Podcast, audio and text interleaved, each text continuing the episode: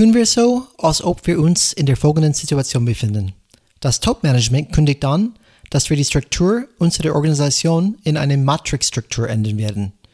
Und diese Änderung wird bis Ende des Jahres, das heißt innerhalb von sieben Monaten, ausgerollt und abgeschlossen sein. Cool, danke für die Nachricht. Lassen Sie es mich wissen, wenn es soweit ist. Moment mal, geht es überhaupt so schnell? Und was ist eine Matrix-Struktur?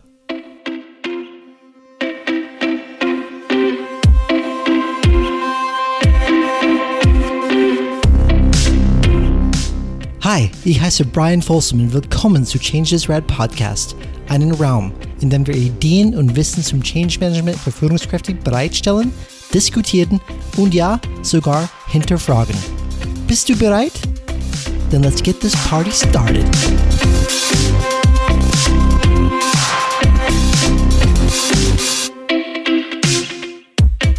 Heute nehmen wir dich mit auf eine Reise durch John Cotters acht Phasen, die große Veränderungen herbeiführten. Nach dieser Folge wirst du ein tieferes Verständnis dafür haben, welche Phasen notwendig sind und was jede Phase beinhaltet, um erfolgreiche Veränderungen im großen Umfang zu ermöglichen. So, herzlich willkommen zu Folge 3, wo wir heute über Journey of Change sprechen. Alex ist wieder am Start wie immer. Hallo Alex. Hallo Brian. Hallo, Folge 3, unglaublich, alle guten Dinge sind drei. Es geht voran, wer hätte es gedacht?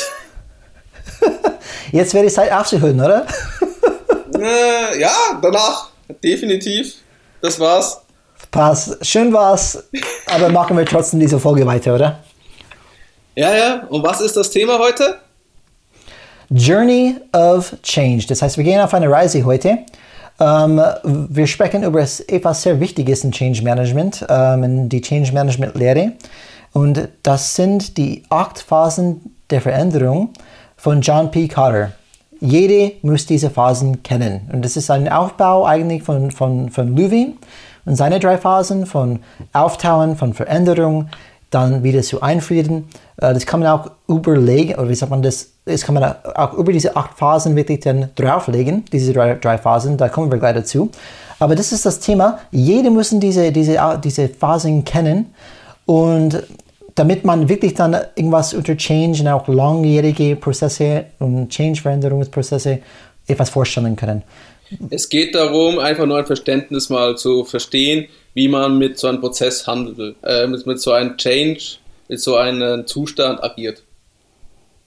Genau. Und heute sprechen wir eigentlich, wenn, von, wenn wir von Change sprechen, wir sprechen immer noch jetzt wieder im Kontext nicht eher auf die individuell, das heißt das private Person, aber eher auf eine Organisation. Weil wir sprechen von einem großen Change-Prozess, die mehrere Stakeholder, Leute involviert. Und ähm, es kann sein, wenn ich eine private Veränderung mache, dass diese Phasen zum Beispiel nicht durchgehen müsste oder, oder, oder möchte. Aber in, in, in die Lehre zeigt es auch äh, Cutter in seine ganzen Beobachtungen, dass die 10% von Unternehmen, die erfolgreich sind mit Veränderungen, haben alle, es gibt keine Ausnahme, haben alle diese acht Phasen mitgemacht und durchgemacht. Auf jeden Fall, Dr. John P. Cotter ist Professor äh, an der Harvard Business School und gilt als Vordenker für das Thema Change Management weil er einer der ersten war in der westlichen Welt, wo praktisch versucht haben, fürs Management ein Tool, ein Werkzeug, eine Methodik zu entwickeln, um mit Change umzugehen. Man muss aber natürlich bedenken, das war in den 90ern und es ging voll um groß angelegte Change-Prozesse, die meistens schlecht gemanagt worden sind. Und er wollte halt mit seinen Impulsen, Ideen und Beobachtungen dem Management helfen, solche Mammutprojekte erfolgreich zu gestalten. Genau, und wir werden einfach dann das heute begleiten und die einzelnen Phasen durchgehen und probieren ein bisschen Erkenntnisse über diese Phasen zu geben und auch vielleicht ein bisschen von unserer Erfahrung sprechen. Wie, ich glaube, ich und Alex, wir haben wirklich tatsächlich beide durch mehrere Veränderungsprozessen, ähm, wir sind beide durchgegangen, bei, unterschiedlich, bei unterschiedlichen Firmen und wir können, können auch von Erfahrung sprechen. Ähm, was, wie wirkt es dann auf uns? Ähm, sind diese Phasen gehalten worden oder nicht? Wie schnell stellt man einen Change vor? Das ist, glaube ich, oft die, die, die kritische Punkt, dass man eine Firma sagt, okay, wir brauchen diese Change und das muss bis Quartal 3 dieses Jahres passieren. Ähm, das ist vielleicht dann einfach prädestiniert zu scheitern. Und ich würde vorschlagen, wir fangen gleich an. Alex, hast du irgendwas noch hinzufügen, bevor wir eintauchen in die Phasen des Changes äh, von, von John P. Cotter? Ich würde gerne noch mit einem kleinen Zitat von ihm anfangen. Er hat ja auch in sein Buch Leading Change sehr ausführlich, vor allem für das Management, darüber geschrieben. Ist auch sehr interessant zu lesen. Ähm, er hat geschrieben, Manager werden geschult, um in inkrementelle programmatische Verbesserungen vorzunehmen. Das bedeutet, sie sind darauf aus, äh, ausgebildet worden, zu optimieren, zu verbessern. Sie sind nicht dafür ausgebildet, groß äh, angelegte Veränderungen zu leiten. Sie haben nicht das notwendige Skillset dafür. Und das werden wir jetzt auch dementsprechend hier sehen. Was das bedeutet, wenn man einen dementsprechenden Change-Prozess durchgehen darf. Absolut. Das Thema Leadership muss absolut ein, ein, ein zukünftiges Thema bei uns sein, weil wenn Change braucht Leadership, auch zum Beispiel Seth Godin, ähm, auch eine, eine, eine Held äh, von mir, das spricht dann oft, was heute in der Schule unterrichtet werden sollte, sind zwei Sachen. Einmal ähm, Problem Solving, das heißt, es gibt kein, keine Karte, keine Langkarte, ich weiß nicht, wie wir den bekommen, weil wir haben keine Erfahrungen, aber wir müssen selbst überlegen, wie ich da hinkomme. Und das zweite ist Leadership. Wie gehen wir neue Wege und finden wir einfach, und, und, und was ist die Definition von einem Leader? Für mich ist es ziemlich einfach. Ein Leader hat Follower. Wenn du keinen Follower hast, hast, bist du kein Leader. Das heißt, du brauchst Leute, die dich folgen. Also Freiwillige, die dir folgen, nicht weil du der Chef bist, die dir folgen. Das ist nicht schlecht, wenn es freiwillig dann läuft. Aber klar, das müsste definitiv freiwillig sein. Und bevor wir weiter der Zeit verschwinden, wir haben eine Menge Holz durchzugehen heute. Und der John P. Cotter hat wirklich mehrere Bücher geschrieben. Die werde ich auch alle verlinken in den Show Notes. Und zum Beispiel sein Buch, wie du es schon gesagt hast, Alex, von den späten 90er Jahren, um, Leading Change, da geht er wirklich durch diese unterschiedlichen Phasen durch. Und die erste Phase, die wichtigste Phase auch laut Cotter, Cotter ist Dringlichkeit. Man muss eine Gefühl der Dringlichkeit erzeugen. Ähm, und für mich, was, was sehr interessant war, ähm, er sagt, dass 50 Prozent die, die, die Firmen, die scheitern, die scheitern in dieser Phase, in, in dieser Dringlichkeit-Phase. Auch interessant für mich war, dass er sagt, mindestens 50, 75 Prozent die Manager müssen in dieser Phase überzeugt sein, dass diese Dringlichkeit wirklich echt ist, dass man sagt, okay, wir müssen uns ändern. Und äh, diesen zwei Themen oder zwei interessante Kennzahlen, die ein bisschen zeigen, okay, erstmal, wie wichtig dieses Thema ist und diese Phase und auch wie schwierig diese Phase ist. Ja, die Sache ist ja auch, was du äh, vielleicht unterscheiden musst, ist es ein proaktiver Change oder ist es eher ein reaktiver Change? Also versuchen sie proaktiv etwas zu ändern oder versuchen sie reaktiv was zu ändern? Also im Nachhinein. Und auf der reaktiven Phase hast du eine Organisation, die will gar nichts davon hören, weil sie sind jetzt nur noch auf Überlebensmodus. Und wie wir vor bei der letzten Folge darüber gesprochen haben, Angst statt Aufbruch. Wenn du Angst hast, dann kommst du praktisch mehr in diesen Urzeit-Jäger-Sammler-Menschen wieder. Das bedeutet, entweder du fällst in die Starre, du kämpfst oder du fliehst. Und ja, deswegen ist wichtig, die mhm. Dringlichkeit zu erzeugen, um diese Leute auch wieder aus dieser Starre rauszubekommen. Definitiv. Und ich, think, ich glaube, dass du, du triffst es genau an, an den Kopf, weil die, ich glaube, die meisten Veränderungen, die wir auch erlebt haben, sind immer angstgetrieben. Und der, der Kotter sagt ganz klar, dass es unterscheidet auch, wie du gerade sagst, irgendwie zwischen echter Dringlichkeit und ähm, künstliche Dringlichkeit, das heißt eine falsche Dringlichkeit. Und er sagt, in eine echte Dringlichkeit, da wollen wir alle hin. Und es ist eine positive Force, sagt er. Es ist eine positive Kraft. Und diese Kraft kommt von innen und sagt folgendes. Er sagt, äh, wenn ich das ihm zitieren würde, move and win now. Das bedeutet, beweg dich, gewinne. Ich Amerikaner. Jetzt. ja, genau, genau. Und er sagt, diese, diese echte Dringlichkeit ist ein Fokus nach draußen. Man sucht ständig nach Möglichkeiten, wo man sich ähm, gewinnen kann. Das heißt, unterschiedliche Möglichkeiten draußen, man hat immer die Augen nach draußen, hey, wenn wir das machen und das machen und das machen, da gewinnen wir. Und die, die Dringlichkeit, diese falsche Dringlichkeit, kommt eher von einer Sicht nach innen. Das heißt, was machen wir falsch? Oh Gott, wir werden alles verlieren. Oder, oh Gott, unsere Quartalszahlen ähm, ähm, sind gerade 20% gefallen, ähm, drei Quartale hintereinander. Wir müssen etwas ändern. Aber das kommt nicht nach einer innerliche, innerliche positive Einstellung. Wir müssen was ändern, wir wollen was ändern, wir wollen gewinnen, jetzt und wir können es machen. Sogar bei der Corona-Pandemie ist es genauso. Weil, wie gesagt, das ist ein extremer Fall, also es ist wirklich ein extremer Fall, es ist eine extreme Krise, die Unternehmen erwischt und es wird auch Unternehmen erwischen in dieser Krise, die unverschuldet da reingekommen sind, weil die einfach nichts verkaufen konnten und nicht genügend Ressourcen hatten, um das auch lang genug durchzuhalten. Aber trotzdem ist es sinnvoll, sich dann zu überlegen, was bedeutet das für die Zukunft. Also das ist eine kurze Zeit, die Krise, wo du auf Überlebensmodus schaltest und versuchst mit neuen Handlungsmustern dagegen zu wirken. Ich verkaufe jetzt nur online, ich mache jetzt Kurzarbeit und mache nur die notwendigsten Fokusprojekte. Aber das ist ja kein Dauerzustand. Und das der große Fehler, was auch wir sehen werden, wenn viele auch es wahrscheinlich so machen von Unternehmen, wo wir jetzt uns langsam mal wieder öffnen, mhm. äh, ist, dass sie in die alten Muster zurückkehren und nicht die Lehren daraus gezogen haben dass jetzt auf einmal Homeoffice mehr möglich ist, dass mehr Flexibilität da ist, dass man vielleicht doch ein bisschen anders intern zusammenarbeiten sollte. Oder für manch einen Filialmenschen, dass man auch online das verkaufen sollte, was man hat, nicht nur über die Filiale. Oder wenn man mhm. die Filiale was hat, das vielleicht ein anderes Erlebnis anbieten muss. Und dass diese Welten zwischen Offline und Online nicht so stark getrennt sind, eigentlich nur zusammengehören und dass man das vielleicht so eine Datenklugheit entsteht daraus, indem man datengetrieben diese beiden Welten verbindet und den Kunden, egal wo er ist, wie Amazon es schon teilweise versucht, optimal zu betreuen und zum Verkauf zu verleiten. Mhm. Aber das sind so nur kleine Ausblicke.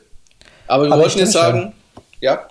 Wenn ich, wenn ich, nur, ich wollte nur ergänzen, das stimmt schon. Eigentlich, wenn, wenn wir das übertragen würden auf das Corona-Krise, wir sagen, jetzt haben ganz viele ähm, ähm Geschäfte, äh, physische Geschäfte Probleme.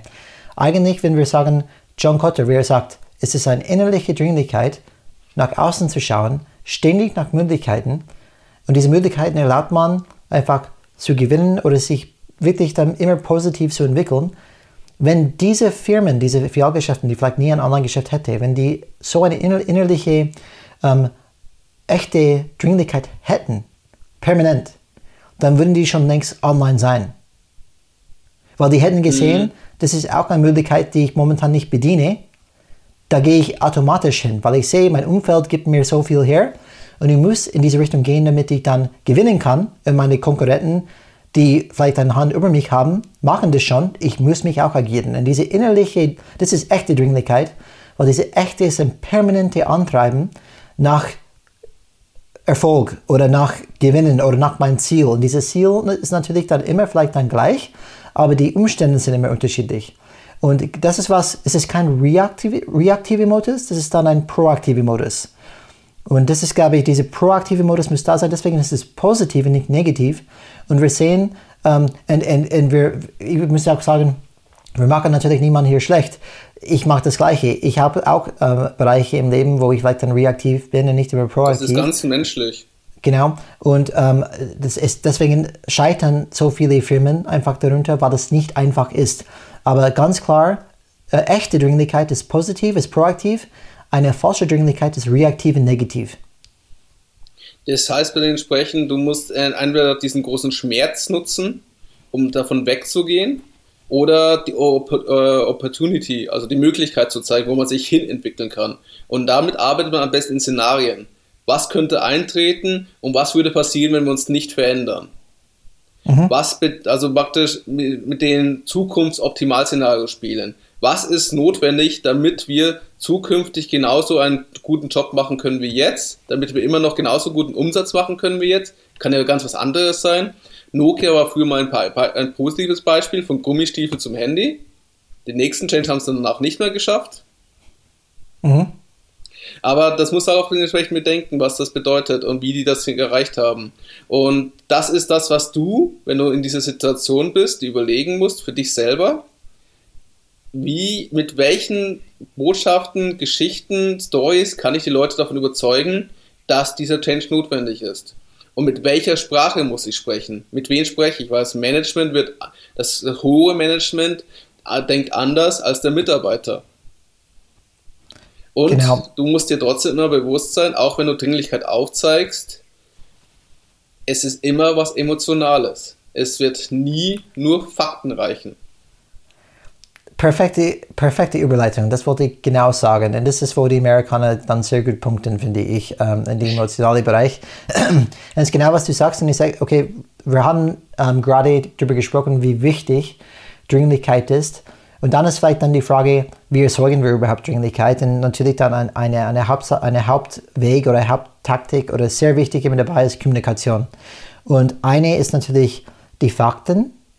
Warum jetzt? Warum wollen wir vielleicht dann anders unterwegs sein als die Vergangenheit? Und natürlich, wie du sagst, das reicht nicht. So viele Unternehmen scheitern, weil die nur über Fakten sprechen und Risiken und wenn wir es nicht machen oder was auch immer, aber die, die schaffen es nicht, eine emotionale Story zu kreieren, zu verwoben, ähm, wirklich dann etwas Geiles, wo jeder sagt, oh, diese Vision, diese, diese Story spricht mich wirklich an. Ich kann mich erinnern, ich war lange nicht mehr in Amerika, wirklich acht Jahre. Dann ging ich endlich zurück mit meinen zwei Söhnen und wir sitzen auf der Couch bei meinen bei meine Eltern, wir erstmal ankommen und dann kommt kleine Werbung.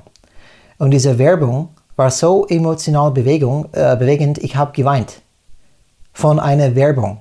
Und das habe ich lang nicht mehr gespürt, diese, diese Bewegungsgeschichte ähm, äh, und wie, wie, wie, wie kraftvoll sowas wirklich ist, wenn es wirklich dann richtig genutzt ist.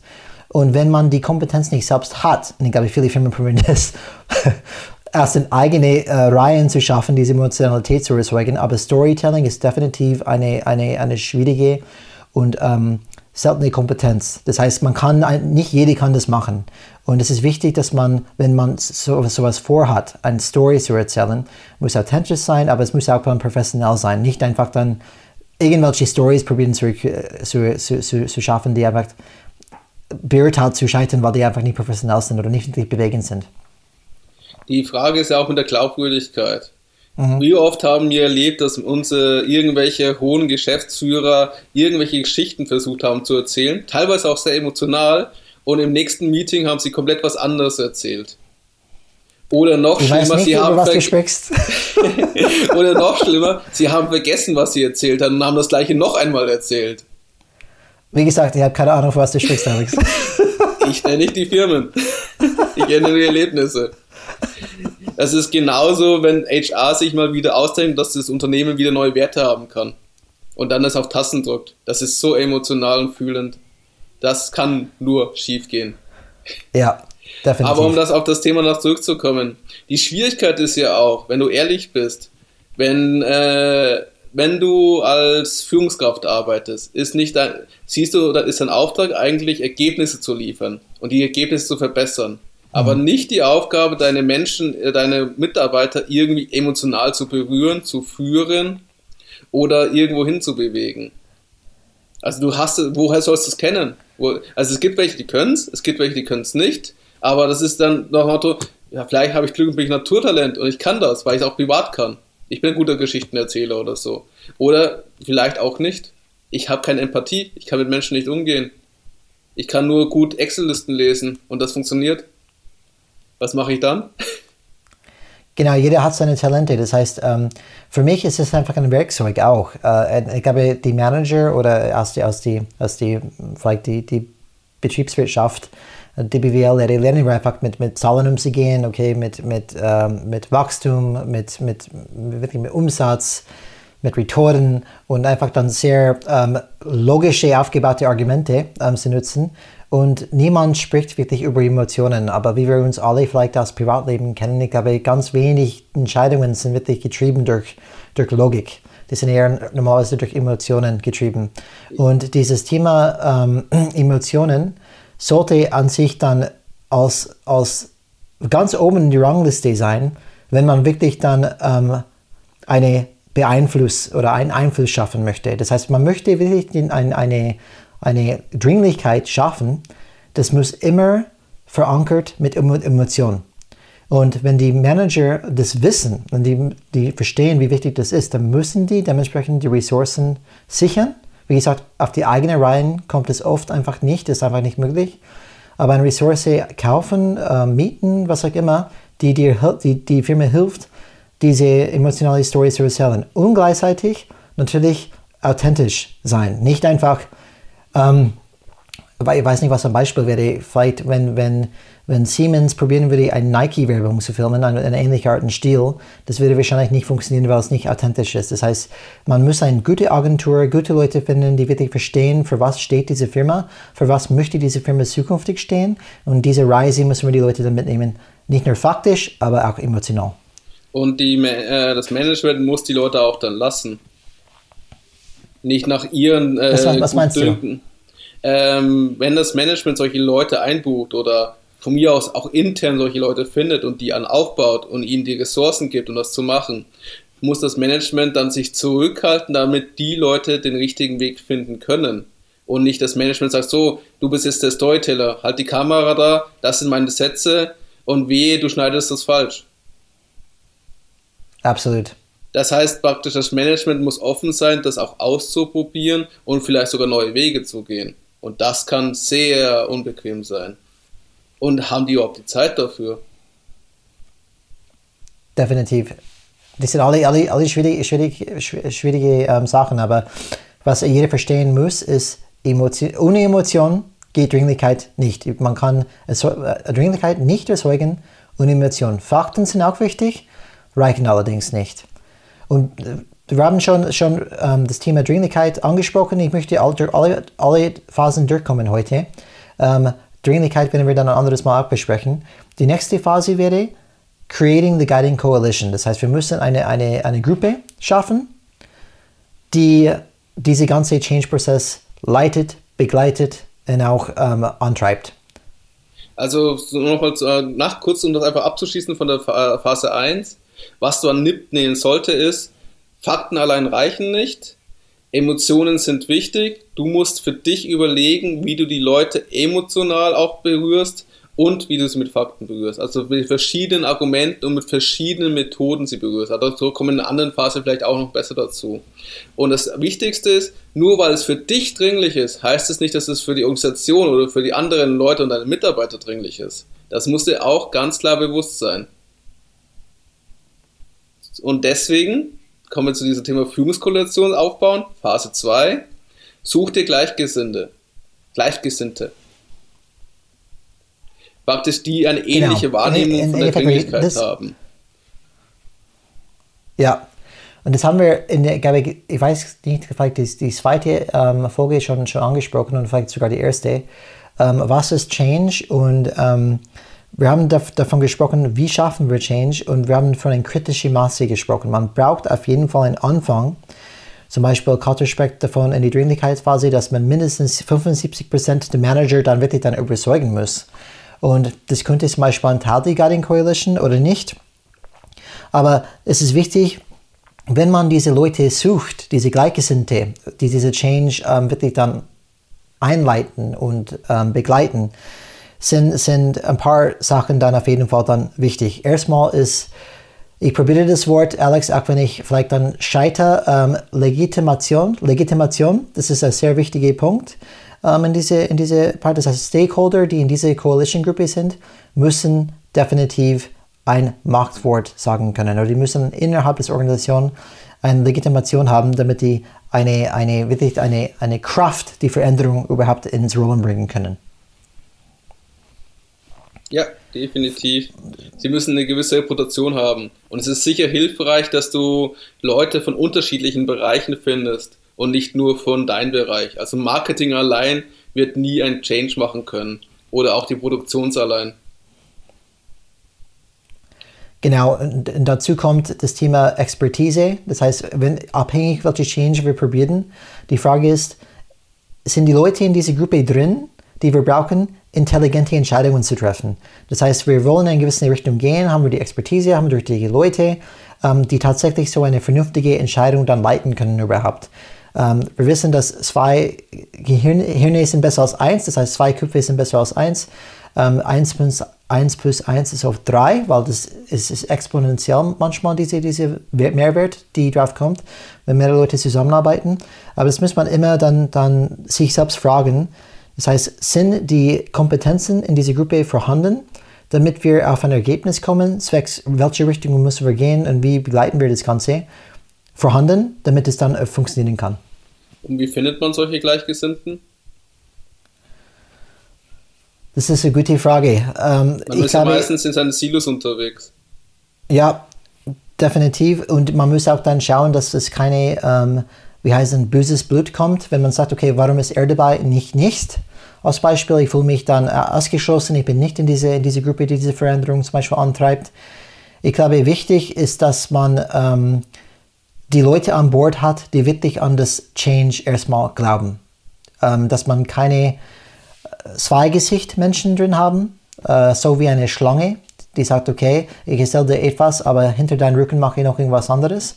Ähm, diese, diese, diese Menschen von diese, in dieser Coalition müssen meiner Meinung nach ähm, überzeugt sein, dass diese Change erstmal dringend ist, dass es stattfinden sollte und die sollten erstmal positiv gegenüber Change und nicht nur, was kommt, kommt für, mich raus, für mich raus, die müssen wirklich dann an diese Change dann glauben. Was meinst du, was ist für dich dann wichtig, wenn man diese Gruppe dann auswählen würde? Wie du schon gesagt hast, sie müssen einen gewissen Einfluss bekommen in dem Unternehmen haben. Also wenn du mehrere solche Leute dann hast, dann hast du halt auch eine Stimme, hast auch eine Strahlkraft im Unternehmen. Und die große Herausforderung für dich ist es ja, ähm, diese Leute zu finden.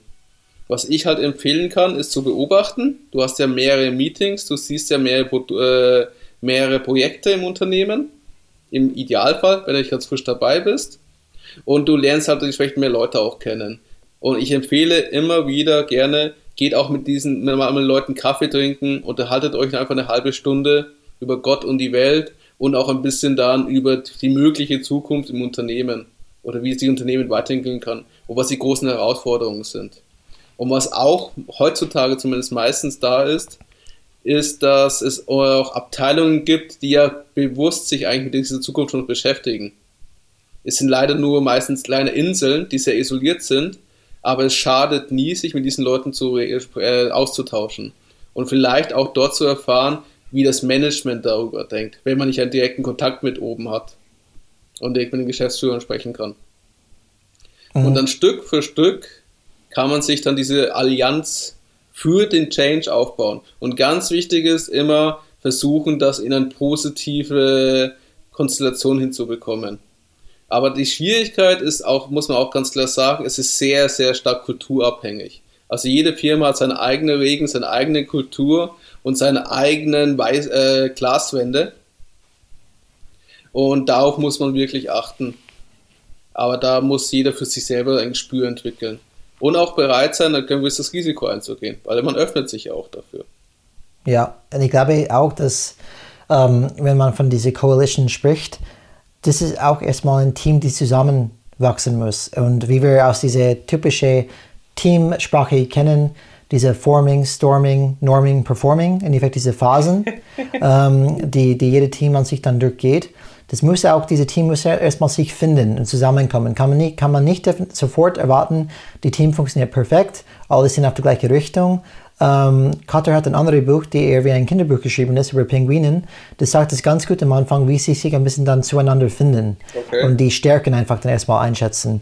Das ist eine interessante äh, Art und Weise, das zu betrachten und es dürfen nicht nur Manager drin sein, es müssen Leaders drin sein, es muss Leadership ähm, Führung drin sein. Das heißt, neue Wege zu gehen. Wenn es nur Manager sind, dann ich glaube, wird diese Coalition schwierig, äh, Schwierigkeiten haben, diese richtige Change ähm, zu leiten, weil wir sprechen von etwas Neues.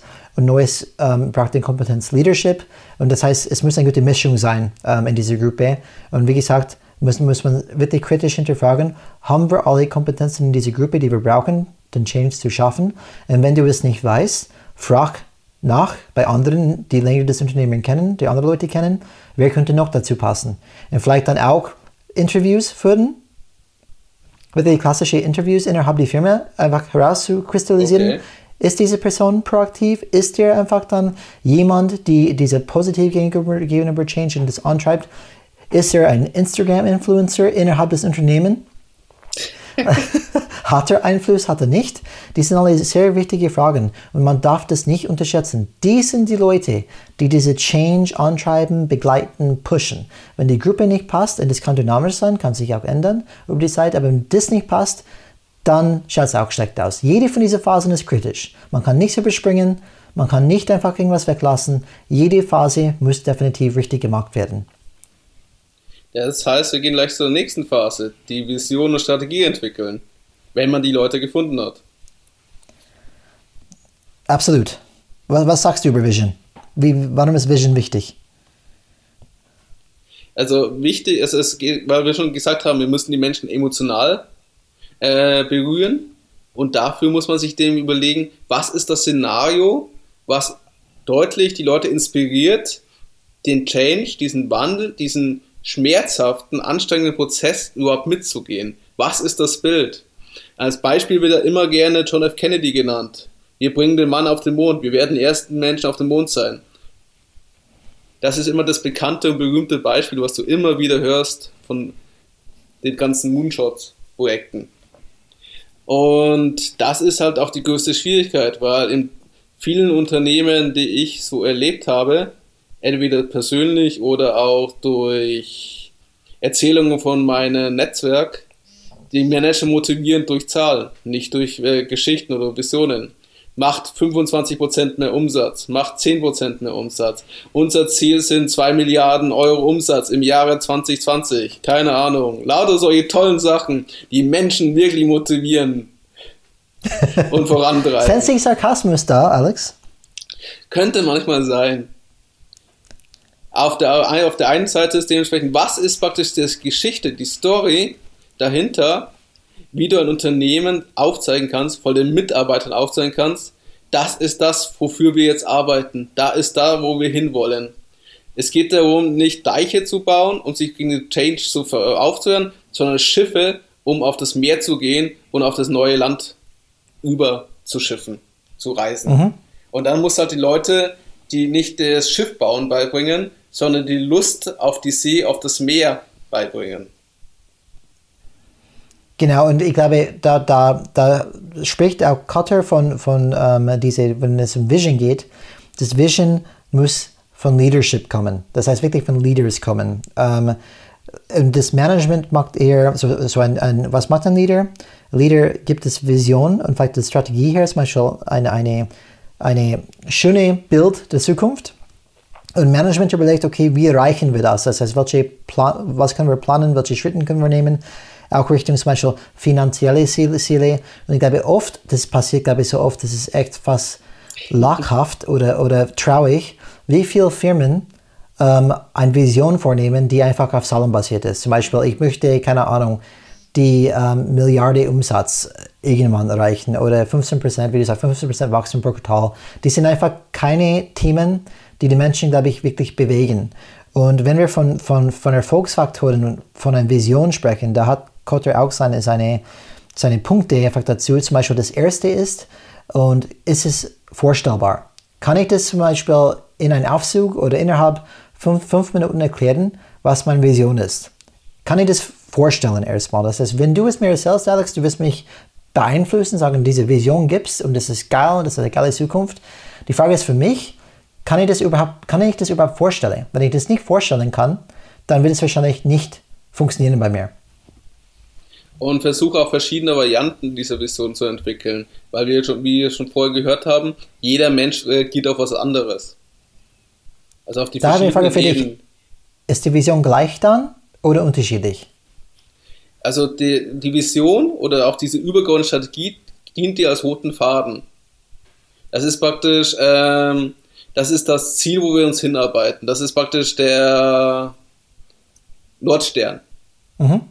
Aber der Nordstern kann man ja von weiter unten, von Süden, von Westen oder auf verschiedene Richtungen dementsprechend sehen. Und das strahlt halt ein bisschen anders auch. Bedeutet, der Inhalt, also der Schwerpunkt dieser Vision ist immer gleich, aber die Verpackung ist ein bisschen anders. Okay. Du kannst ja äh, mehrere, du kannst ja mehrere Geschichten erzählen, um dort den Leuten das gleiche, die gleiche Metapher zu vermitteln. Mhm. Okay. So in Effekt, das ist das klassische ähm, Erfolgsfaktor für Kommunikation ist an Zielgruppe angepasst.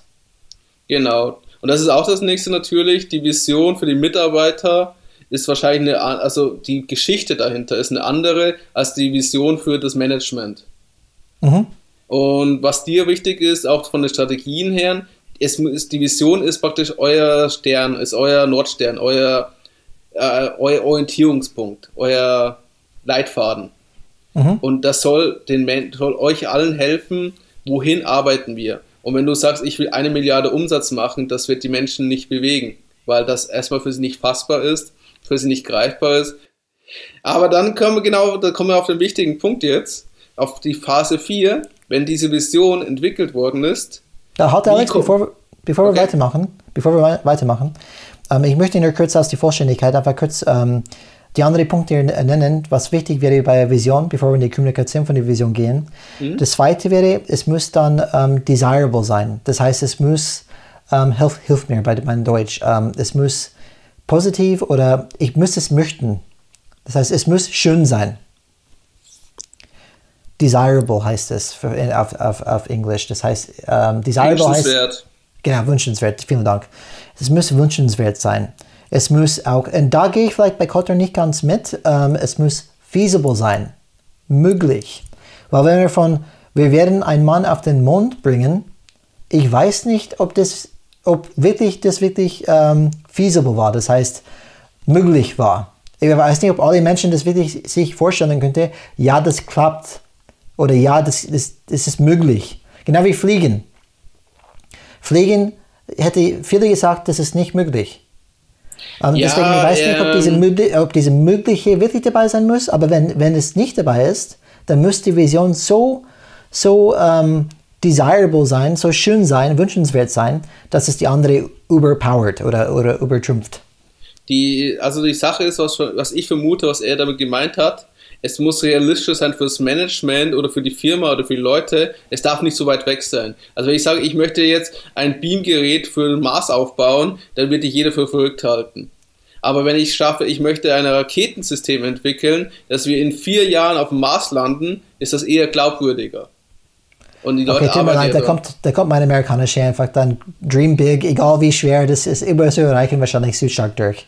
Ja, es ist trotzdem sau schwer zu erreichen. Oder dass du eine Kolonie auf dem Mars aufbauen möchtest. Ist auch noch mal ein schweres Bild. Aber es ist möglich und vorstellbar. Und wenn du dann sagst, ich will aber auf den Pluto landen, dann da gibt es nicht mal einen Antrieb dafür. Und das ist der Unterschied. Und die, das, das ist schon. auch die große Herausforderung. Ja, mit Sicherheit, als tote Leiche kann man ihn noch aufschießen. Bin ich überzeugt davon. Wird zwar ein paar Jahre dauern, oder sogar Jahrzehnte, bis das ankommt, aber dann landest du auf dem Pluto. Der ist ja nicht mal ein Planet mehr. Nee, das ist degradiert worden. Der war wirklich traurig. Meine ganze Wissen in die Schulzeit ist jetzt nicht mehr relevant. Ja, das geht schneller als man denkt. Wandel, Wandel, Change, Change. Um Aber auf das, das zurückzukommen. Also es muss ja. halt nicht zu unrealistisch sein. Also der Mond war sichtbar und man hatte schon zumindest die Techniken in diese Richtung dahin. Es, man wusste, es eine hohe Anstrengung, ein hohes Risiko, vor allem für die Pilo Testpiloten dabei. Aber es war anstrengend. Und was der John F. Kennedy als Vorteil hatte, er hat einen Wettbewerb gehabt. Er hat gesagt, wir wollen die Ersten sein. Und die Russen hatten ja schon die Maßnahmen und Möglichkeiten und haben schon gezeigt, was möglich ist, teilweise mit ihren ersten Erfolgen in dieser Richtung. Und das ist halt die Kunst. Und das ist auch sehr, sehr schwer, weil das hängt wieder gesagt von der Unternehmenskultur oder von dem System ab, wo du agierst. Glaubst du daran? Glaubst du, dass praktisch wir das zusammen schaffen können? Und ja, wenn dann, dann die nicht daran mit, glauben, ja. wie schaffst du das?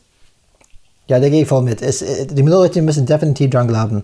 Die, die anderen Punkte, dann gehen wir weiter in die zweite, in die nächste Phase. Es muss fokussiert sein. Das heißt, die, die Vision muss klar genug sein, dass es uns hilft, Entscheidungen zu treffen. Also 20 das Seiten und 100 PowerPoint-Folien helfen nicht, um eine. Vision genau. zu kommunizieren. Vielen Dank, genau. Bitte nicht ein, ein Leitfaden, die, die 10 Seiten, 20 Seiten, 40 Seiten lang ist. Das ist keine Vision. Das hilft nicht. Ähm, es muss flexibel sein. Das heißt, es muss trotzdem ein bisschen Flexibilität lassen. Das heißt, wie man da hinkommt, ist ein bisschen flexibel gelassen. Nicht nur fest ins Stein geschrieben. Die, die Vision ist fest, aber wie ich die, die dahin komme, sollte für Flexibilität dann erlauben. Und jetzt steigen wir in die nächste ähm, Phase, die Alex gerade einleiten würde. Alex, drrr ist. Die Vision kommunizieren. Oh Mann. Bedeutet dementsprechend, äh, die deine äh, Freiwilligen finden und begeistern, die Leute zu motivieren. Du musst praktisch, wie du schon vorher gesagt hast, einen Tipping Point erreichen, um diesen Change erfolgreich in Unternehmen umzusetzen. Da reichen nicht ein paar Mitarbeiter oder ein paar Manager. Auch wenn du die GFs hast, heißt es das nicht, dass du praktisch dann die ganze Firma da hast oder die ganzen Abteilungen hast, die dafür da sind. Und du musst dir halt überlegen, wie du diese Vision kommunizierst, damit du ausreichend, ausreichend Leute motivierst und erreichst. Damit sie einerseits die Dringlichkeit ernst nehmen und auch deine Strategie vertrauen. Und Alex, wir müssen auch sagen, in diese ganzen Phasen, diese ersten vier Phasen zum Beispiel, wir sprechen von Dringlichkeit, dann eine Koalition bauen, eine, eine, eine Gruppe bauen, die das ganze Change anleitet, dann eine Vision erstellen und dann eine Vision kommunizieren. Diese vier Phasen sind nur, nur die Auftauen-Phase.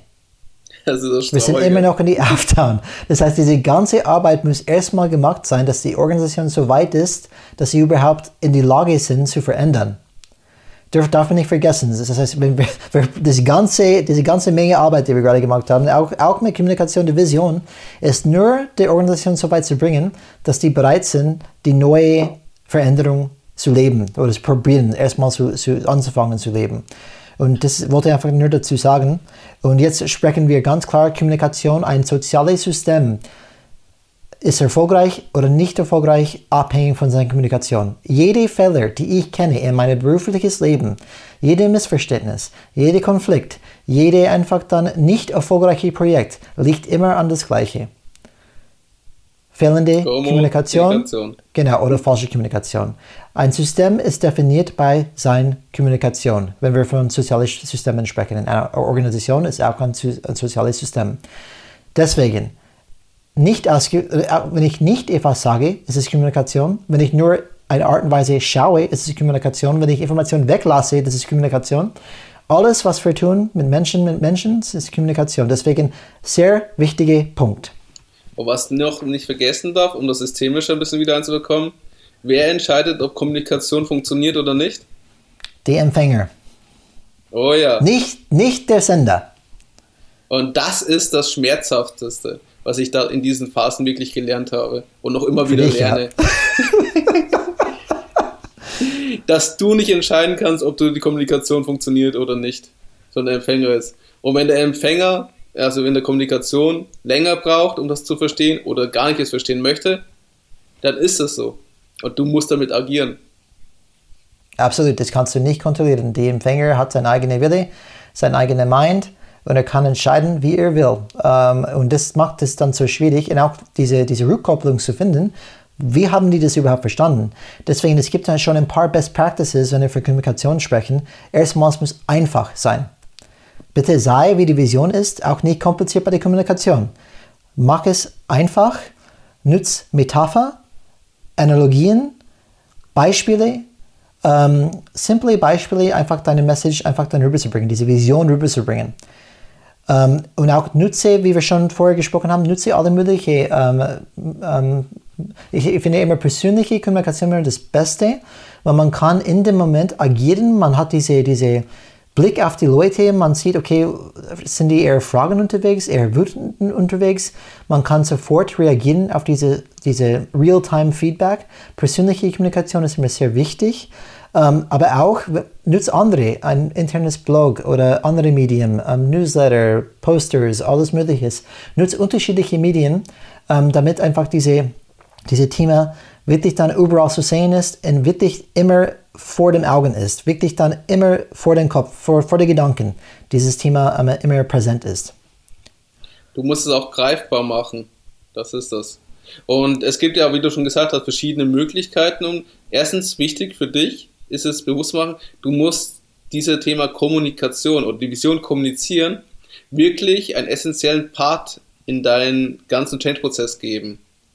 Du musst dafür Zeit investieren. Du musst überlegen, was sind die richtigen Möglichkeiten, Räume. Machst du Workshops? Machst du ähm, ähm, Informationsrunden, Townhall-Meetings? Machst du einen internen Chatkanal auf in, in, im Intranet, wo jeder deine Fragen stellen kann, die dann beantwortet werden? Machst du jede Woche eine Videobotschaft? Zeigst du auch immer wieder mal die Erfolge? Also wen kommunizierst du wann und wie oft? Das darfst du auch nicht vergessen. Ja. Und als nächstes auch dementsprechend, wie verpacke ich diese Kommunikation, also wie die Vision. Also wie gesagt, E-Mails und Folien werden nicht reichen und große Excel-Listen. Oh ja, ich kann aus, aus Selbsterfahrung sprechen. Ähm, wenn jemand mir eine E-Mail schickt oder irgendein Dokument, die länger ist als zwei Absätze, tue ich mich ganz schwer, das komplett durchzulesen. Und die Leute sind, sind beschäftigt, die haben das Tagesgeschäft, die, sind, die haben ein Privatleben, die sind komplett übervoll von Informationen. Das heißt, man muss schaffen, irgendwie diese Rahmen, die die, die, die Mitarbeiter zu geben. Hey, wir nehmen Zeit, wir, gebt euch, wir geben auch, auch Zeit, diese Teams dann zu, damit zu beschäftigen. Und auch wiederholen, wiederholende Informationen sind mir wichtig. Auch, ähm, wie jeder das immer hört, ähm, nicht nur sagen, tun. Die meisten haben in ihrem Berufsleben leider sehr wahrscheinlich schon oft erlebt, dass Führungskräfte was gesagt haben und genau das andere getan haben.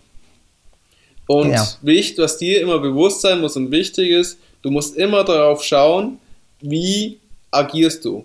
Handelst du vorbildlich? Sagst, sind entsprechend deine Worte auch deine Taten? Die Mitarbeiter beobachten gerade in einem Change-Prozess sehr, sehr genau und schauen, was passiert und was gemacht wird. Das, was sagt, zählt teilweise gar nicht, sondern das, was getan wird. Und ich kann sehr viele Beispiele eigentlich aufzählen, äh, wie man es nicht macht. Ein Beispiel ist zum Beispiel das schöne Thema Homeoffice. Wenn ein Unternehmen, neuer Prozess, ist ein kleiner Change praktisch, das Homeoffice ermöglicht, aber die Führungskraft der Abteilung dagegen ist und das auch sehr deutlich sagt und zeigt und nicht ins Homeoffice geht und auch sehr, sehr misstrauisch ist für Leute, die ins Homeoffice gehen, werden die Leute dann sagen, aha, das Unternehmen ist so für Homeoffice, ich sage, es ist die Flexibilität, es ist das neue Arbeiten, wir wollen dementsprechend auch eine gewisse Nachhaltigkeit hier schaffen, aber meine Führungskraft sagt genau, macht dann genau das Gegenteil und zeigt mit seinem Verhalten sehr deutlich, was sie von dem Thema Homeoffice hält. Die Mitarbeiter arbeiten nicht, wenn sie daheim sind, nach dem Motto, was ja nicht stimmt. Sieht man jetzt besonders in der Corona-Zeit, hat man gesehen, dass es funktioniert hat zumindest zum größten Teil. Auch wenn man muss so bedenken, das war nicht wirklich ein Homeoffice, weil die Leute, wo Kinder hatten, hatten eine ganz große andere Herausforderung. Aber das können wir vielleicht mal ein anderes Thema, ein Thema machen, müssen wir jetzt nicht besprechen. genau. ähm, es ist halt nicht, nicht Homeoffice nicht vergleichbar, wie es eigentlich sein sollte. Es war kein Idealzustand. Es hat aber mhm. trotzdem funktioniert. Auf jeden Fall, um das jetzt abzuschließen, Taten statt Worte. Führen durch Vorbild wie es im Militär so schön heißt.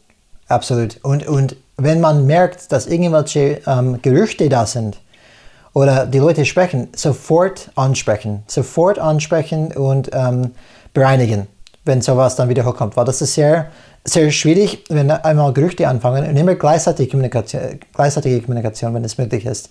Nicht dort, dort, dort, Tage später und später und später, weil man muss alles, was aufgebaut haben über die Zeit, dann wieder ähm, erklären und probieren einfach dann wieder runterzubringen.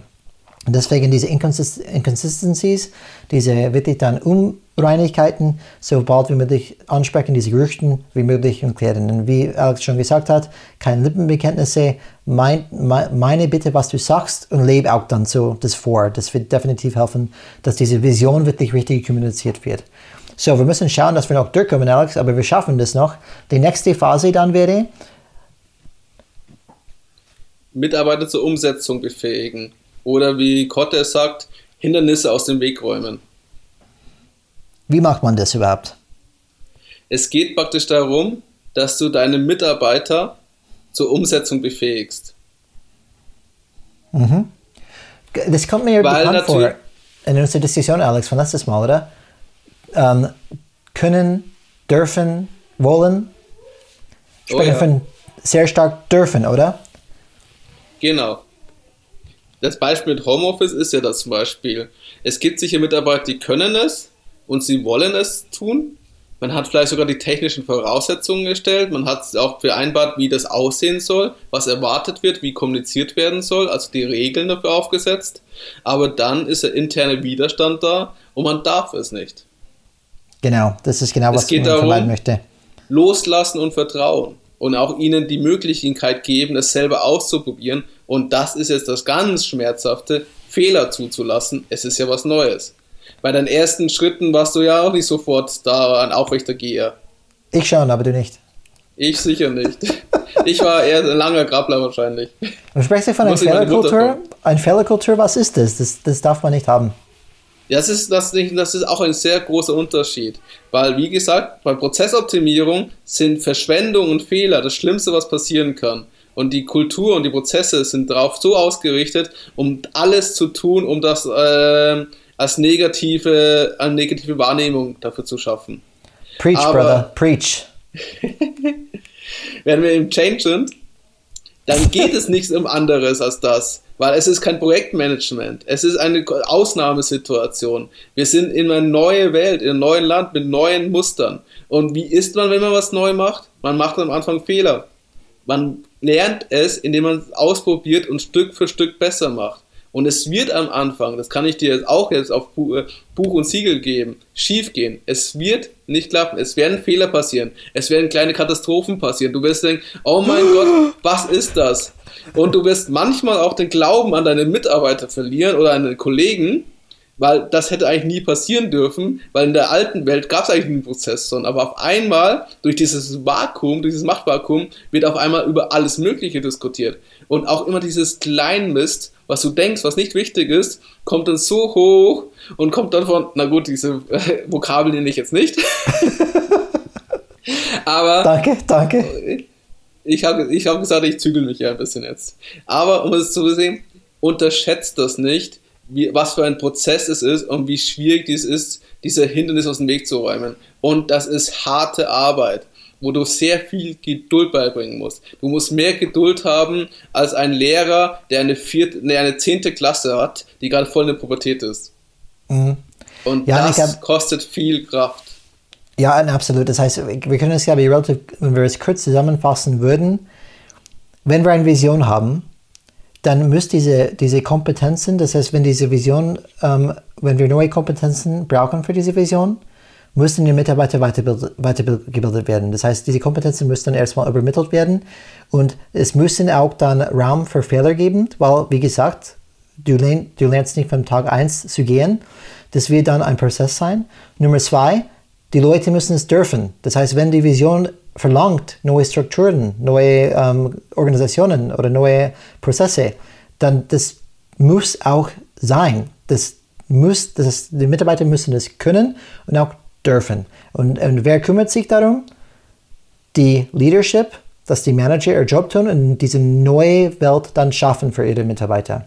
Und ich glaube, da können wir kurz abschließen und sagen, okay, jetzt gehen wir in die nächste Phase.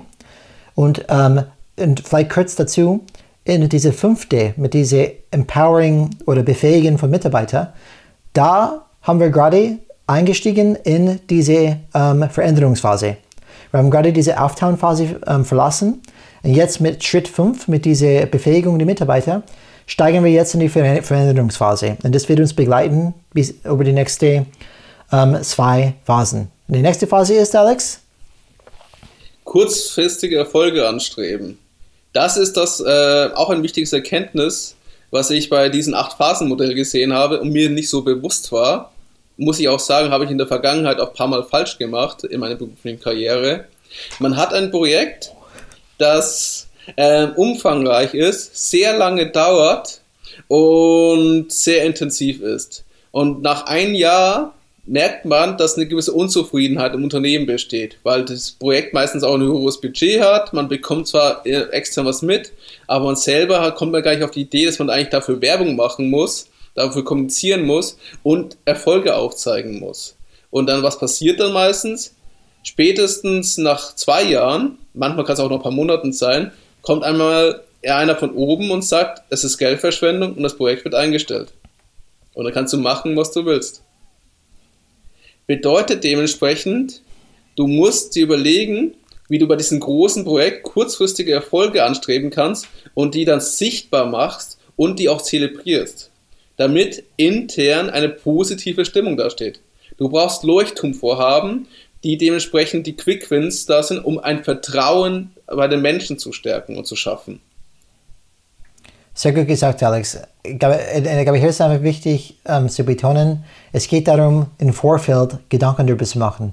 Nicht die, die Zufall zu überlassen. Wir fangen einfach an und schauen, wo es hingeht, aber bewusst, bewusst vorher denken, welche Quick Wins, welche Low-Hanging Fruits, wie man es so, so schön nennt, können wir einfach dann ähm, fangen und zeigen und zelebrieren, damit alle Leute erstmal an Bord bleiben, dass wir Leute sagen, hey, deine ganze Schmerzen, das gibt einen Grund dafür. Das heißt, diese ganze neue Phase von Veränderung, die wirklich teilweise schmerzhaft ist, es gibt einen Grund, warum wir das alles machen. Schau mal her, die erste Erfolge, die, Erfolge, die wir schon haben. Ähm, wir haben auch die, die, alle wichtigen Stakeholder weiterhin an Bord.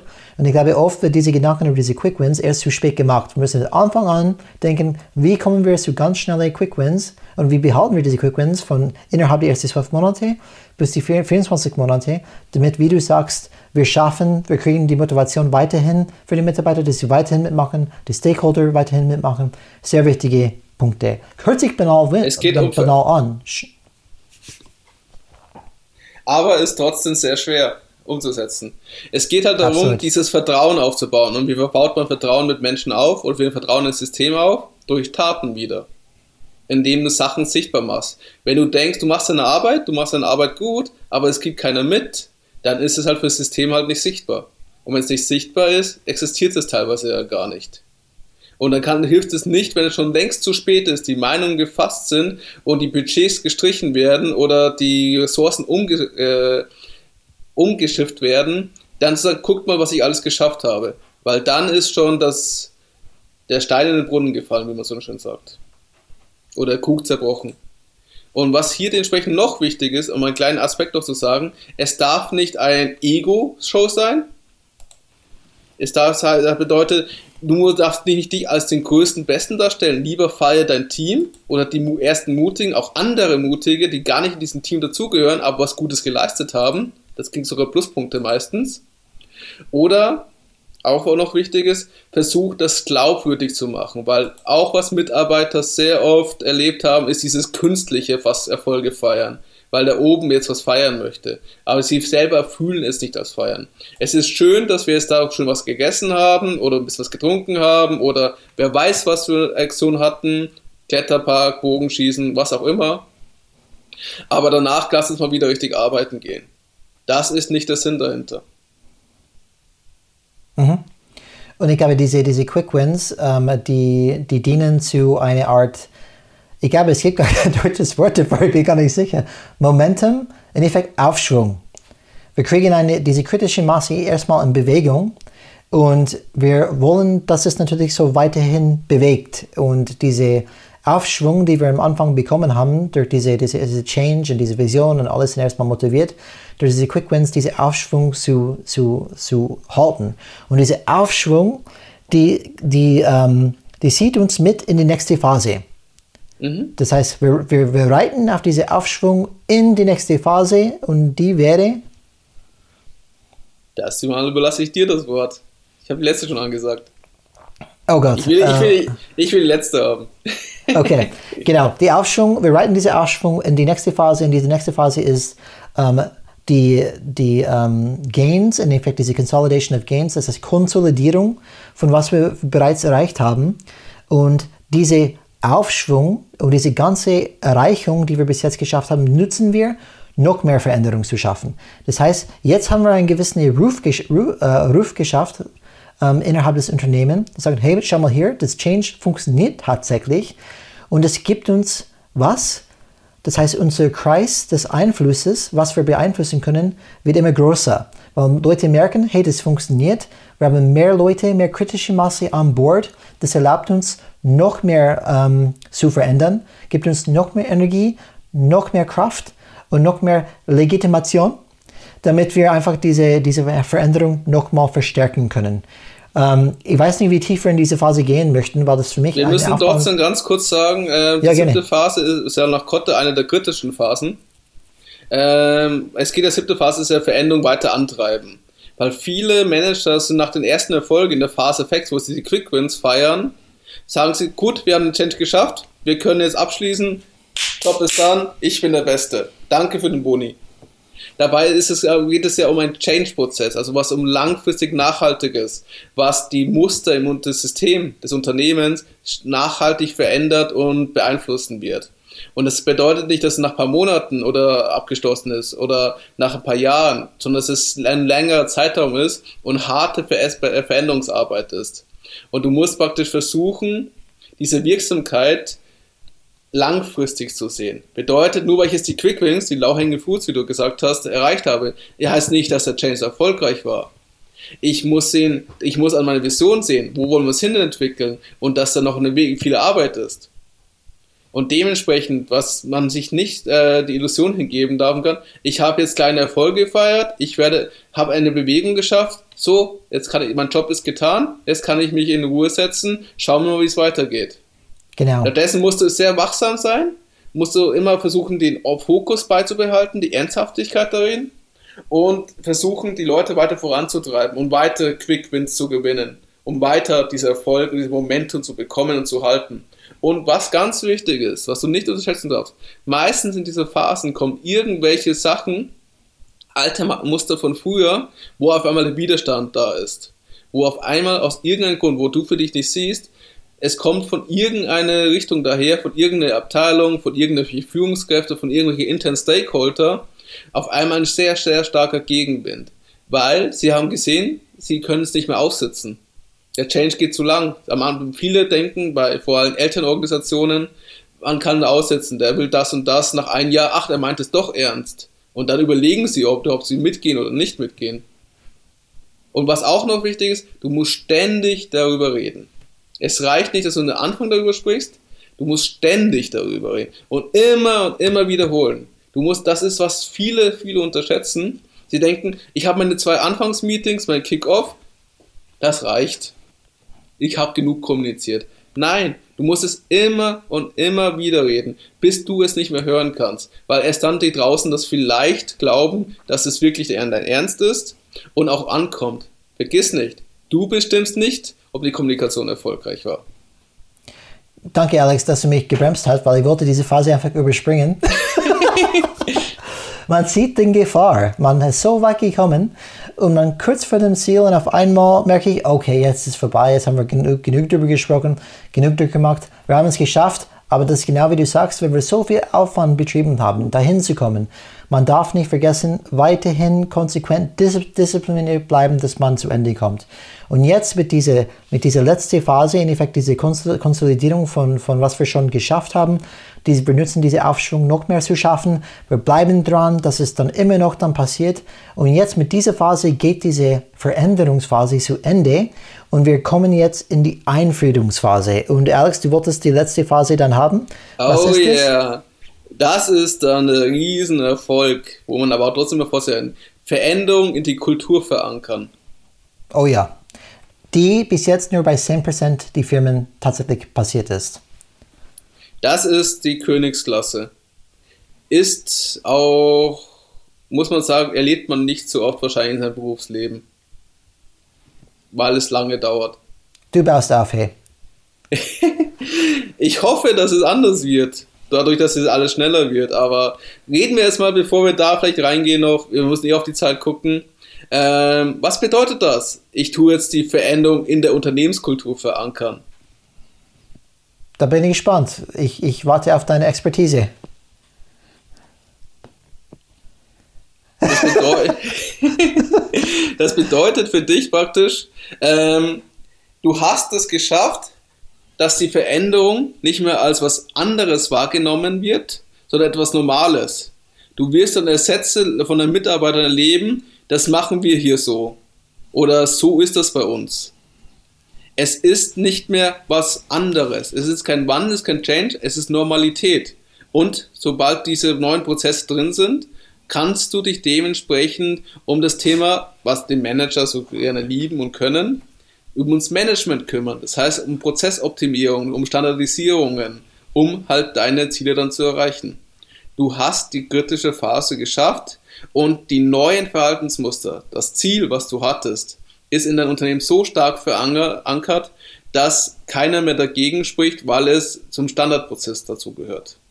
Mhm. Ich glaube, hier sind ein paar wichtige deswegen glaube ich sehr wichtig zu beachten, diese, diese Tipps von, von Kata, ähm, ist, das erste ist, die, diese Kulturveränderung kommt am Ende. Es kommt nicht zuerst. Das heißt, man kann irgendwie glauben, diese Kultur wird in dieser Veränderungsphase dann aufgebaut und dann ist schon da. Aber diese Kultur ist das Letzte, was wirklich kommt. Das, das kommt wirklich am Ende ähm, dass bis diese Normen und diese, diese Werten wirklich verändert haben, das kommt am Ende des Prozesses. Und es ist auch abhängig ähm, von den Ergebnissen. Das heißt, Leute werden eher etwas dann annehmen, was funktioniert. Das heißt, sie schauen erstmal, funktioniert ja, was wir tun oder nicht. Und was funktioniert, wird wahrscheinlich übernommen, ein Teil dieser Kultur, was nicht eher, eher wahrscheinlich dann auch nicht. Und ich glaube, ein sehr wichtiger Punkt, Alex, die ähm, wir auch selbst persönlich erlebt haben, ist die Nachfolger für Stellen und für Management. Die müssen diese Kultur, diese neue Kultur schon mitbringen. Genau, oder generationsübergreifend. Ja, genau. Oder mindestens ähm, das mögen und bereit sein, das anzugehen oder anzunehmen. Weil wenn, das, wenn wir das nicht machen, die ganze Nachfolgeschaft nicht mitgeht und nicht diese Kultur shared, dann ist es vorbei. Weil wenn die wichtigen Führungskräfte und Leaders diese neue Kultur nicht teilen, dann wird es dann scheitern. Und diese ganze Veränderung, diese ganze Anchoring in Kultur, das kann auch bedeuten natürlich, dass man mit Verlust auch rechnen muss. Dass manche Leute werden einfach nicht wohlfühlen diese neue Kultur und die müssen auch mal loslassen können.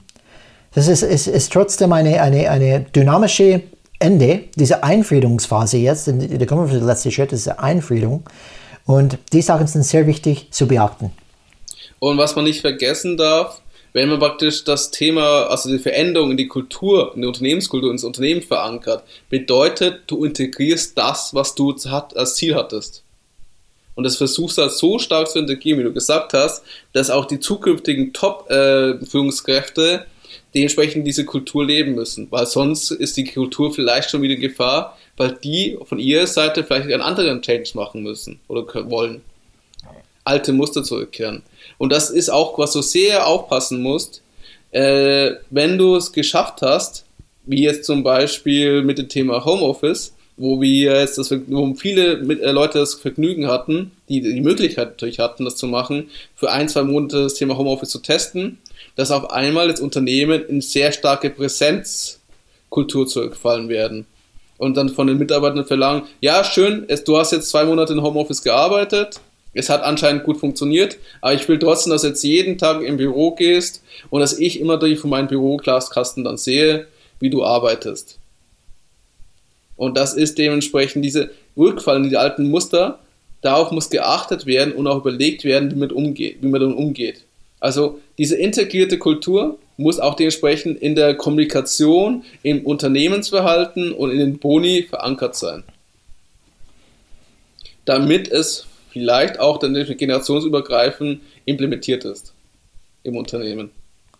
Genau, und, und jetzt können wir uns jetzt endlich zurücklehnen, oder? ich gehe von deinen Worten aus, du willst damit sagen, nein.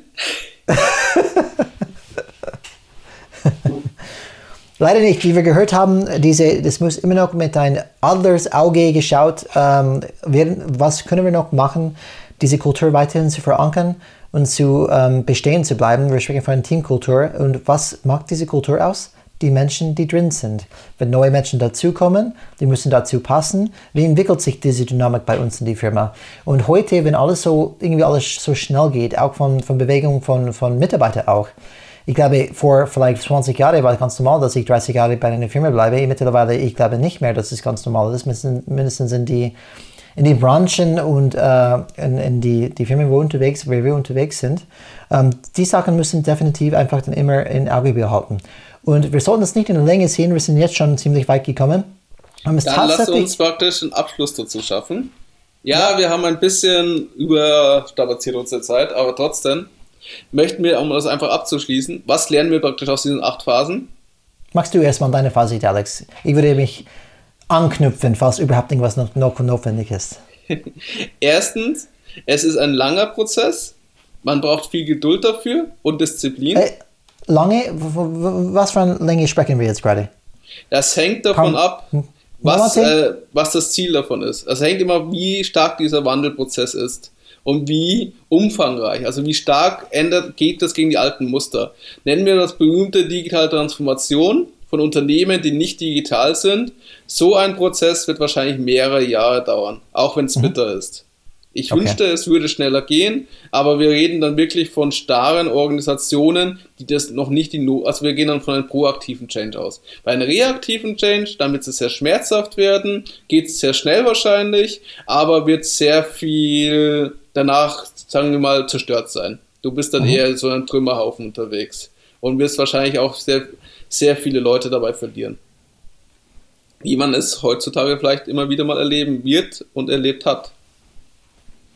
Und um das praktisch noch abzuschließen, was praktisch hier ist, ähm, der Kotter hat dir ein neues Buch geschrieben. Wie heißt es denn? Ich lasse mich überraschen, Alex. Wie heißt es? Accelerating ja. Change? Accelerate, genau. ähm, und dieses Buch praktisch heißt ja übersetzt beschleunigen. Und da geht er ja weg von seinem Acht-Phasen-Modell und macht, arbeitet in Prozesse und versucht ein, zwar ein duales Betriebssystem für Unternehmen zu integrieren.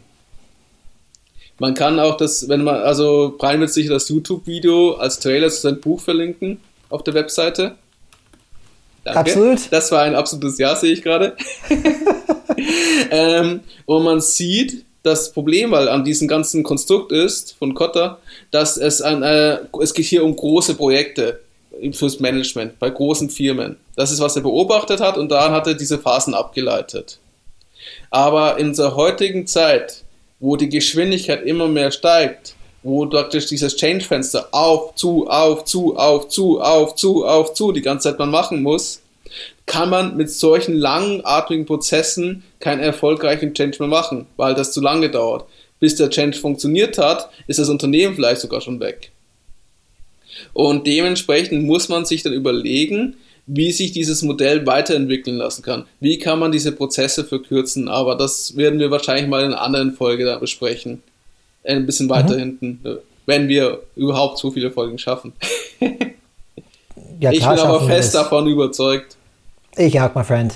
Nach heute, ich wollte schon aufgeben, aber ich habe wieder einen Aufschwung bekommen. Aufschwung haben wir bekommen, deswegen müssen wir weiter diese Welle reiten. Aber machst du dein Fazit oder bist du, also bist du schon Fa durch? Also um einfach zu sagen, das Modell ist ein bisschen veraltet, ja, aber was hier wichtig ist bei diesen acht Phasen, ist zu verstehen, was sind die wichtigen Faktoren, was sind die großen Herausforderungen und worauf muss ich achten, damit es ein Erfolg werden könnte oder kann dass die Rahmenbedingungen ideal sind, damit ich die richtigen Impulse in das System gebe und hoffentlich dann dieses Feedback kommt, das ich erwarte. Wie kann ich meine Chancen praktisch erhöhen? Aber eine Garantie, dass es dann erfolgreich ist, hat man nicht. Trotzdem nicht aufgeben. Also mir hat das Kotter-Modell sehr viel geholfen und hat mir ein paar neue Perspektiven eröffnet. Und für mich auch intern ein paar neue To-Dos und neue, äh, neue Ideen vor allem in der Thema Kommunikation und Stakeholders, Koalition aufbauen, die mir sehr geholfen hat. Wie ist es bei dir? Was ist dein Fazit? Ähm, danke, Alex. Ich, ich, ich finde dein Fazit dann, ähm, ich, ich kann es nur zustimmen. Und was für mich äh, auch diese, diese acht Phasen ist, macht es erstmal ein bisschen einfach zu einfacher zu greifen, weil man, man fängt mit Change Management an. Was ist es genau? Ah, okay, es gibt, es gibt Phasen. Das kann man irgendwie greifen, dieses Modell. Und ähm, das Interessante für mich ist, Kotter hat das irgendwie nicht aus dem, aus dem Luft gegriffen, diese Phasen. Die sind tatsächlich die, die Phasen, die er beobachtet bei diesen 10%, die erfolgreich waren. Das heißt, die sind ohne Ausnahme, die Phasen waren dabei bei diesen, die erfolgreich waren. Ist vielleicht ein bisschen outdated, nicht mehr aktuell, trotzdem glaube ich immer noch relevant, wenn wir von groß, große Change-Prozessen dann sprechen. Und es geht ja darum, ein Verständnis dafür zu bekommen. Ja, genau, diese erste Verständnis, wie funktioniert dann Change in allgemein. Auch wichtig, Change ist ein Prozess, kein Ereignis oft. Ähm, in diesem Fall mit diesen Phasen definitiven, es dauert Jahre, vielleicht nicht, nicht über Nacht. Und was ich oft, oft in meinem Leben ähm, mit, miterlebt habe, ist, dass die Change zu schnell erwartet ist. Und Und das ist etwas, was man definitiv betrachten muss. Die Change dauert schon und diese, jede von diesen Phasen ist sehr wichtig. Und natürlich, wie wir in Changes Rad ist eine positive ähm, Umgebung. Und das finde ich gut, diese Dringlichkeit. Man hat oft diese Dringlichkeit als negative Wahrnehmung. Oh, es ist dringend, ich muss irgendwie agieren und, und machen. Aber er spricht ganz klar davon, echte Dringlichkeit ist eine positive Bewegung, ist eine positive Force, wo ich persönlich und auch als Unternehmen gewinnen möchte und nicht in zehn Jahren, aber jetzt. Und diese, diese Dringlichkeit treibt uns weiter und das ist eine positive Bewegung und keine angstgetriebene Bewegung. Ganz klarer Unterschied. Was für mich nur bestätigt, auch unsere Philosophie positiv gegenüber Change stehen, nicht negativ. Weil nur so kann man permanente Change tatsächlich erreichen. Und ich glaube, jeder kann diese Phasen irgendwie verstehen, weil man spürt die auch äh, in das Privatleben, in Unternehmen. Und ich würde einfach raten an alle, wenn ihr meinen, wenn ihr diese Phasen, ihr habt ein Change Project Management ähm, oder ein Change Management äh, Prozess vor dir und du, du bist ein von dieser Coalition, du steuerst es auch. Lieber zu viel machen statt zu wenig. Lieber mehr machen, als du mhm. denkst nötig ist, als zu wenig. Bei jeder dieser Phasen, wenn man denkt, ah, das muss dann reichen, geh noch einmal aus deiner Komfortzone, mach noch mehr, mach noch mehr, noch mehr, noch mehr, bis die dich nicht mehr sehen können. Weil nur so bleibst du mit dieser Energie drin und schaffst diese Change am Ende. Unheimliche Energie, und diese unheimliche Energie kann nur kommen, wenn du überzeugt bist, wenn du positiv bist. Glaub mir, wenn du reaktiv unterwegs bist, wirst du es nicht durchhalten. Jahrelang definitiv nicht. Und das ist, was bei mir geblieben ist. Äh, ist. Und ich würde einfach sagen, wir haben gerade von Dringlichkeit, diese interessante Positive, es muss positiv sein. Ähm, das wird unsere nächste Folge sein. Das Thema echte Dringlichkeit erzeugen im Unternehmen. Wie schaffen wir das? Wir haben ein bisschen darüber gesprochen heute, aber wir machen noch weiter in der nächsten Folge. Wir freuen uns, wenn euch dabei sind. Alex, was hast du zu sagen am Ende? Danke fürs Zuhören. Gerne positiv uns auf iTunes bewerten. Und wenn ihr Fragen und Kommentare habt auf LinkedIn, findet ihr uns. Absolut. Und es ist eine Neuerung heute, ähm, im Gegensatz zu der ersten ähm, Folgen. Wir haben jetzt eine deutsche Webseite, das heißt changeisrad.de Podcast. Oh yeah! Genau. Ähm, das finden, da findet ihr unsere, unsere Show Notes, alles Mögliche, was wir gerade besprochen haben. Alex, schön war's wieder mit dir, my friend. Schön, es war mir eine Ehre. Und ich hoffe, die Zuhörer hatten genauso viel Spaß wie ich. Ich es hoffe, wird langsam. So langsam werden wir lockerer. so Stück für Stück. Übung macht den Meister. Wir sind so noch beim Ausprobieren. Ja, genau. Wir, wir, sind noch in den Kompetenzen aufbauen wird. ich wünsche dir was. Einen schönen Abend dir. Der ciao, ciao. Change is rad. Ciao. Change is rad.